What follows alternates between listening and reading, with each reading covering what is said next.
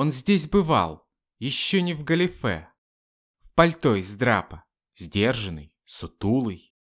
Арестом завсегдатая в кафе покончил позже с мировой культурой.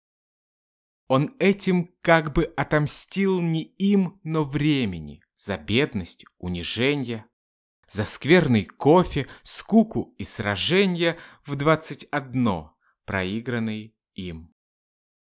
И время проглотило эту месть.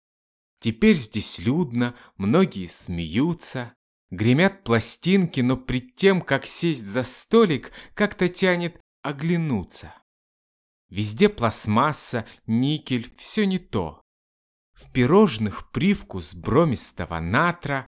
Порой перед закрытием театра он здесь бывает, но инкогнито. Когда он входит, все они встают, одни по службе, прочие от счастья. Движением ладони от запястья он возвращает вечеру уют. Он пьет свой кофе, лучший, чем тогда, и ест рогалик, примостившись в кресле. Столь вкусный, что и мертвые «О, да!» воскликнули бы, если бы воскресли.